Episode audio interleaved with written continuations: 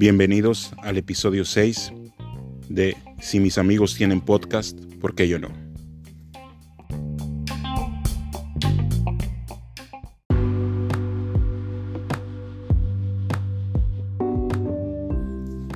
Antes de comenzar con el episodio, quisiera decirles que deseo que hayan pasado muy bien las fechas de fin de año, las festividades de fin de año, Navidad, Año Nuevo, y que en el momento en que escuchen este podcast, este episodio, se encuentren en perfecto estado de salud y que todo lo que emprendan durante este año lo consigan, que se esfuercen para conseguirlo y que cada una de sus metas no solamente se las propongan cada fin de año, que no se replanteen su vida cada fin de año, sino que lo hagan en cada instante y cuando vean que algo no funciona, intenten algo nuevo o cambien su forma de hacer las cosas. Bueno, comenzamos.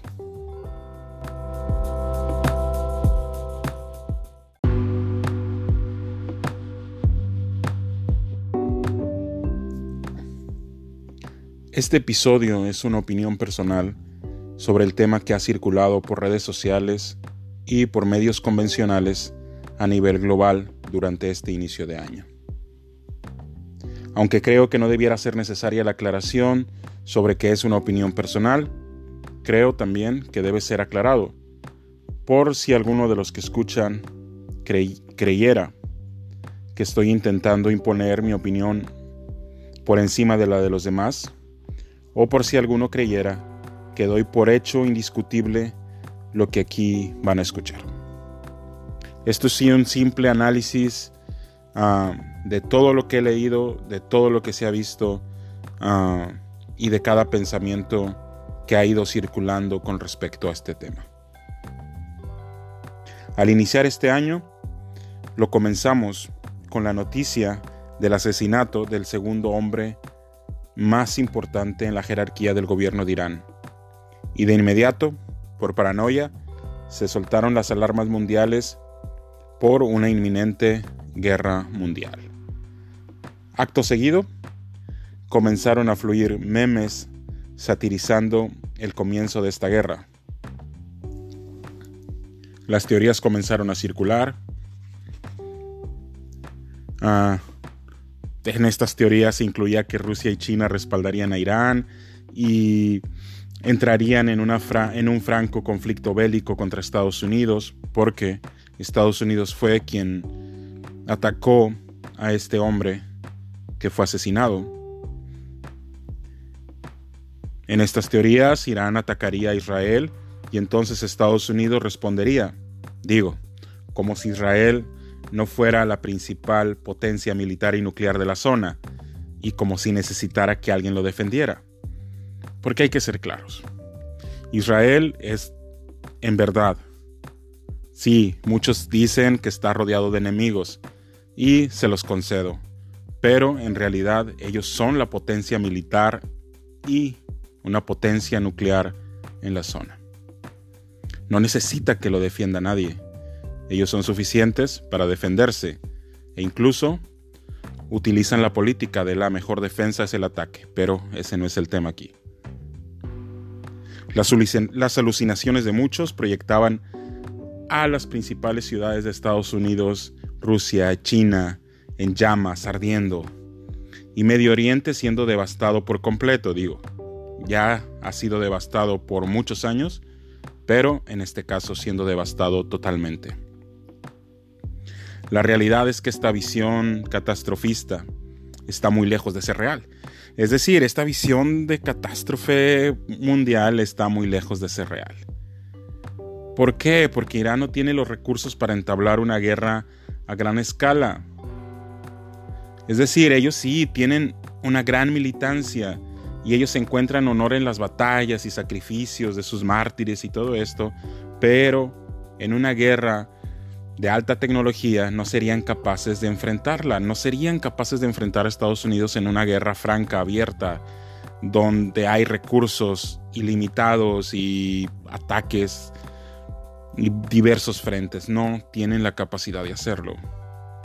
Eso sí, una guerra de guerrillas con combate no convencional bien la pudieran sacar adelante y prolongarla durante años.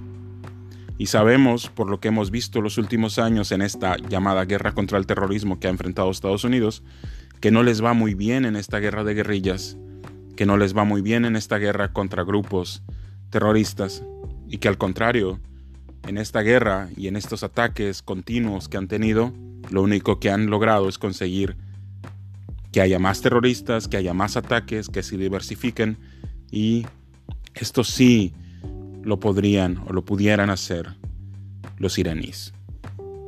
Una guerra mundial tal cual entendemos está lejos de ocurrir. Aunque, en mi particular visión del mundo, creo que estamos en esa guerra mundial desde hace muchos años. Por lo menos 15, por lo menos 20 años estamos en esta guerra mundial. Y para ponerle una fecha, probablemente esta guerra mundial en la que estamos comenzó en el 9-11, aunque yo creo que comenzó un poco antes. Esta guerra mundial en la que estamos no es una guerra armada, no es una guerra que ocurre en lo macro, sino que ocurre en lo micro.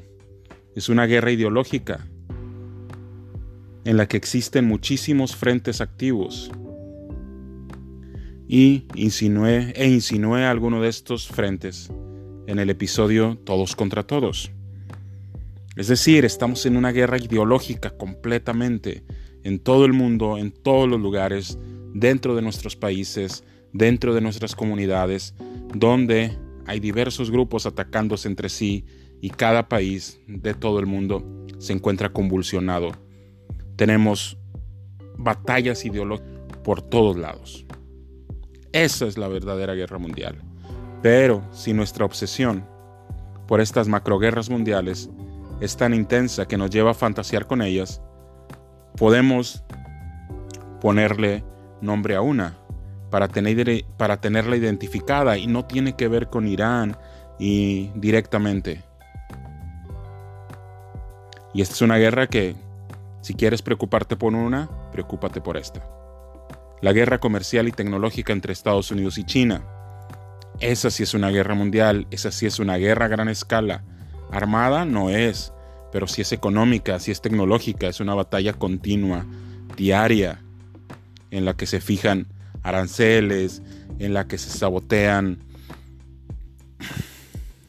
compañías, se, sabotean todo tipo de cosas se fijan sanciones, se levantan sanciones, hay impuestos, no hay impuestos, hay batallas entre las compañías tecnológicas, hackers y todo este tipo de cosas. Esa sí es una guerra abierta y franca en la que estamos hoy en día.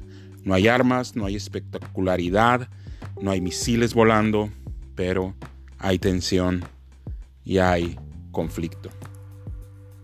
Esta sí es una guerra a gran escala, una con muchas víctimas alrededor del mundo y con muy pocos ganadores, aunque debemos de decir que en una guerra nadie gana, excepto quienes dirigen estos ejércitos. Esta guerra mundial que vemos, China, Estados Unidos, es una guerra basada en el ego en la obsesión por el poder y en el dinero. Y al final del día debemos de decir que todos los conflictos entre países tienen como única motivación el que un puñado de gente que jamás sufrirá las consecuencias de sus decisiones y actos eleven su ego y presuman de haber ganado batallas que jamás pelearon y en las que los únicos no afectados fueron ellas.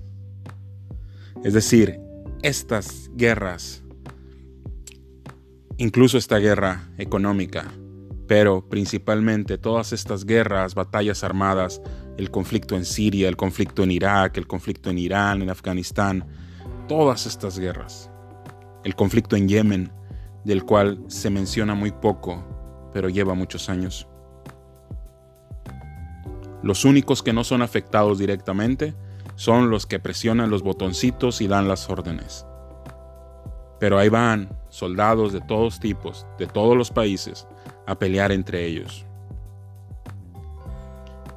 Nunca se conocieron, nunca fueron ofendidos por el otro, pero van y se asesinan el uno al otro, por órdenes de gente que jamás se pararía en ese campo de batalla a recibir balas o ataques de ninguno de ellos. A ningún hombre poderoso le interesa en lo más mínimo si civiles, soldados de cualquier nación mueren o empobrecen. Siempre y cuando ellos conserven su poder, estarán felices y son capaces incluso de aliarse con quien sea, aun si son contrarios a su ideología, con tal de ganar. Estos líderes son capaces de pactar con gente contraria totalmente a su ideología y visión del mundo, con tal de ganar o sacar una ventaja para ellos, para los suyos, y esos suyos no son sus gobernados. Ejemplo, Estados Unidos tiene una alianza comercial con Arabia Saudita y son completamente contrarios supuestamente en ideología. Pero ahí están, son aliados. En estas guerras no hay héroes ni villanos. En este episodio específico de la historia humana, en esta paranoia de principio de año, no hay héroes ni villanos. Nunca ha habido héroes ni villanos en las guerras. Y hoy, Trump no es el malo o bueno del cuento. No es tan malo como nos quieren hacer ver que es, ni es tan bueno como sus defensores creen que es y su contraparte igualmente. Su contraparte en este conflicto tampoco es tan buena como muchos quieren hacerla ver, como unos mártires, como víctimas. Tampoco lo son. Y tampoco son los malos del cuento, o no los completamente malos del cuento. Todos ellos al final de cuentas son solamente humanos obsesionados con el poder. Tal cual como lo seríamos nosotros estando en su posición. Porque si es, es completamente ridículo creer que nosotros tomaríamos decisiones diferentes a las de ellos si nosotros tuviéramos el poder de decidir matar a nuestro enemigo o dejar vivir a nuestro enemigo o sacar una ventaja económica, militar, que eleve nuestro eco, que, que, eleve, que nuestro ego, la tomaríamos. No tengo ninguna duda. Esta hipocresía de decir, si nosotros estuviéramos en el poder, nosotros no haríamos eso, el poder corrompe a cualquiera. El poder, el poder corrompe hasta el más noble ideal. La guerra mundial está ahí, todos los días, en la calle. La enfrentamos a diario. Y muchas veces ni enterados estamos de que ya participamos en ella.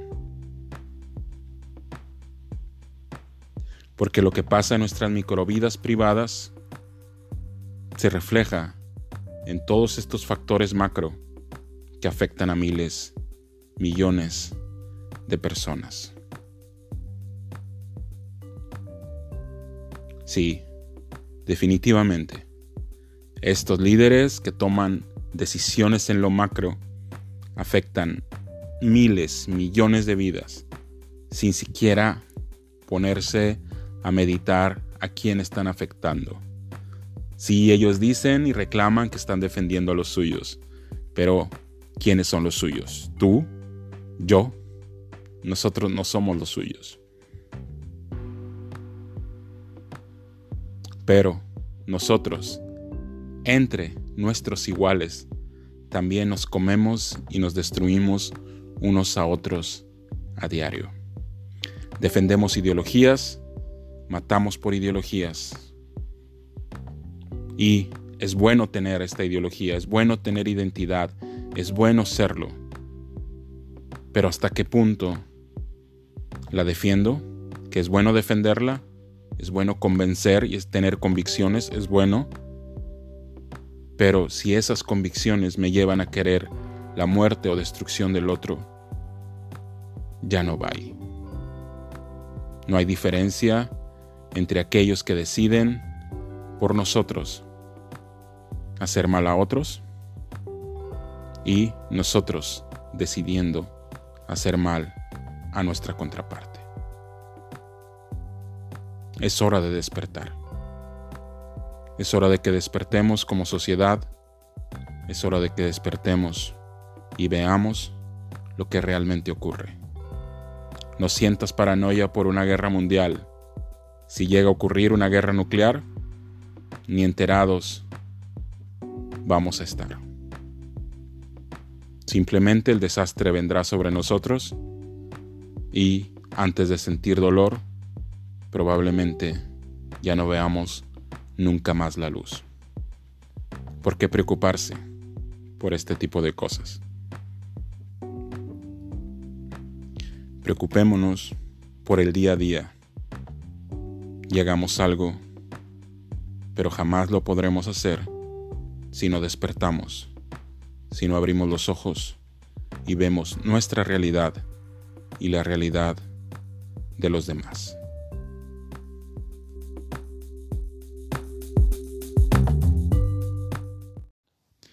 Este fue el episodio número 6 de Si mis amigos tienen podcast, ¿por qué yo no? Espero hayan disfrutado y muchas gracias por escuchar, espero que lo sigan compartiendo y nos escuchamos la próxima semana. Gracias.